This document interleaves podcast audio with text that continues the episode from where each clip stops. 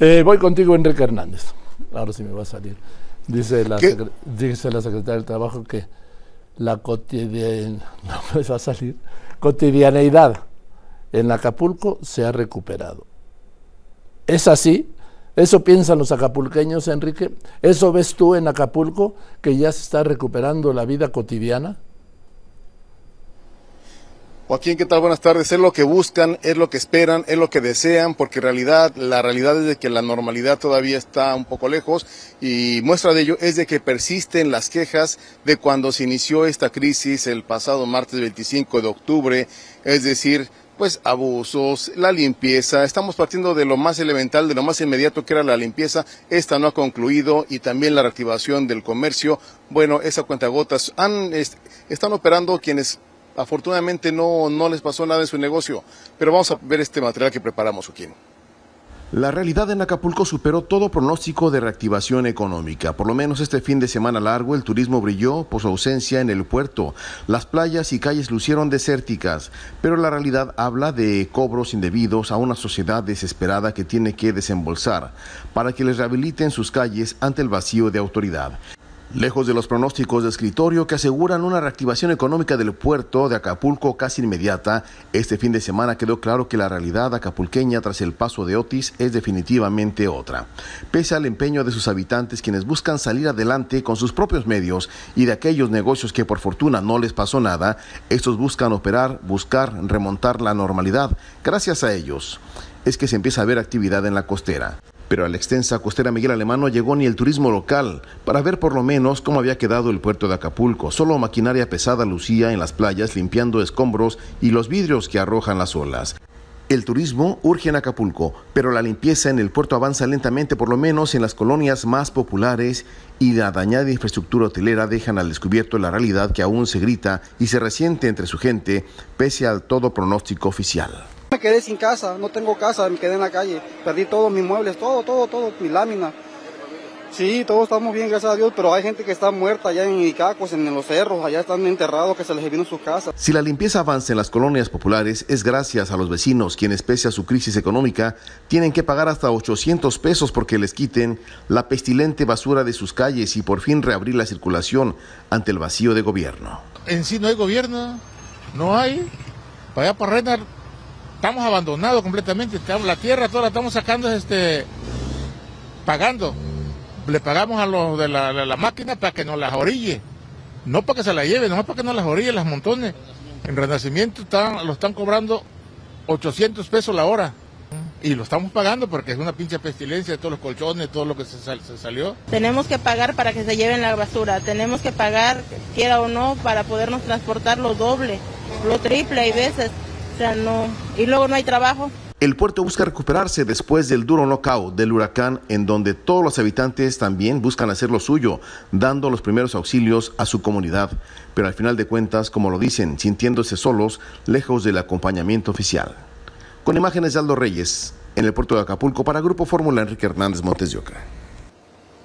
Bien, imagínate Joaquín, una normalidad pero sin escuelas, es que también estas todavía están muy lejos de que regresen a las actividades, tomando en cuenta que muchos de los maestros, hemos entrado en contacto con algunos de ellos, están haciendo apenas este, esta documentación, entrega de requisitos, en fin, un número importante de papeles para que puedan ser ya considerados en la entrega al momento de entregar los recursos para rehabilitar sus planteles. El reporte que te tengo, Joaquín. Gracias, Enrique. A ver, ya empezó el reparto de lo que prometió el presidente, de lo que comprometió el presidente. Aquí han llegado ya brigadas de bienestar que poco a poco están eh, ubicando en algunos hoteles y ellos este, pues empiezan a entregar estas tarjetas para las personas, pero se ven núcleos pequeños más o menos que están repartiendo algunos recursos. Pero en cuanto a las escuelas se refiere, todavía no, no se aterriza este apoyo, están cumpliendo con la documentación requerida a los maestros. Ahora, ¿cómo les piden documentos a quienes han perdido todo, toda su casa, todo? No, o sea, han hecho un censo, pero también la queja es de que muchos de ellos han quedado fuera de este censo. Y en cuanto a los maestros les piden que manden su documentación por correo, cuando aquí lo que falta es el Internet. Muchos tienen que viajar a poblaciones muy cercanas para poder conectarse, Joaquín. Todavía falla el Internet y el Wi-Fi y el celular, ¿no? Mucho, mucho. De hecho, nosotros este, de repente tenemos mucha complicación para hacer una simple llamada telefónica y otras colonias continúan completamente incomunicadas y el Internet no se ha restablecido al 100%.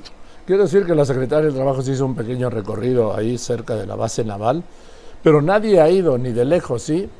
Al, Renacimiento, a Ciudad Colosio, a todas estas colonias populares, ahí a las alturas del, de la bahía.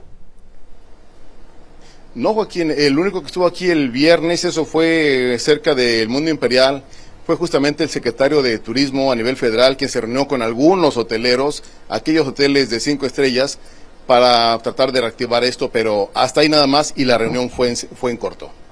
O sea, en privada. Ahora, eh, dime una cosa. En privado. ¿Ya has visto al secretario de Salud en Acapulco? No, y justamente fuimos a este denominado edificio inteligente. Es un edificio bastante grande que está justamente sobre la costera Miguel Alemán, muy cerca, a un costado de lo que es el Parque Papagayo. Y está automáticamente abandonado, o sea, porque no hay nadie que, es más, alguien que quisiera entrar, pues no, no se le ve. O sea, está vacío. Mucho menos el secretario. Está abandonado. Eso que le pusieron el escudo de Secretaría de Salud, ¿sí? Y ya con eso, con un escudo, se cumplió la orden del presidente de que se, descentralizaran las secretarías, que no se ha descentralizado ninguna, ¿sí? Ninguna. Y la de Acapulco sí le pusieron, dijeron, ya dijo el secretario de Salud, presidente, ya nos cambiamos, presidente. Y es falso. Es falso porque ahorita hasta el momento no hay movimiento, únicamente están acomodando lo que se cayó al interior, algunas láminas que realmente este techo del denominado edificio inteligente pues quedó bastante dañado. En fin, gracias Acapulco. A ver, secretaria, alcalde, esto es un reporte de verdad de lo que está pasando en Acapulco. Gracias. Lo que pasa es que luego, gracias Enrique, buenas tardes, hasta mañana. buenas tardes. enviado permanente ya a Acapulco. Lo que le quiero decir es que luego van con el presidente y dicen, no, presidente, todo va muy bien. Todo va muy bien. Ya está volviendo la gente a su vida cotidiana. Así lo dijo. Y no, presidente, no es verdad. Le están contando mentiras, presidente. Nos están engañando y usted las hace suyas por la confianza que les tiene. Pues, ¿qué, qué, qué integrante del gabinete que no sea de las Fuerzas Armadas le va a decir a usted, no, no, oiga, aquí falta esto, no se ha hecho esto, sigue siendo un desastre Ciudad Renacimiento, sigue siendo un caos eh, Colosio, sigue siendo un abandono total las partes altas de, de la bahía de Acapulco.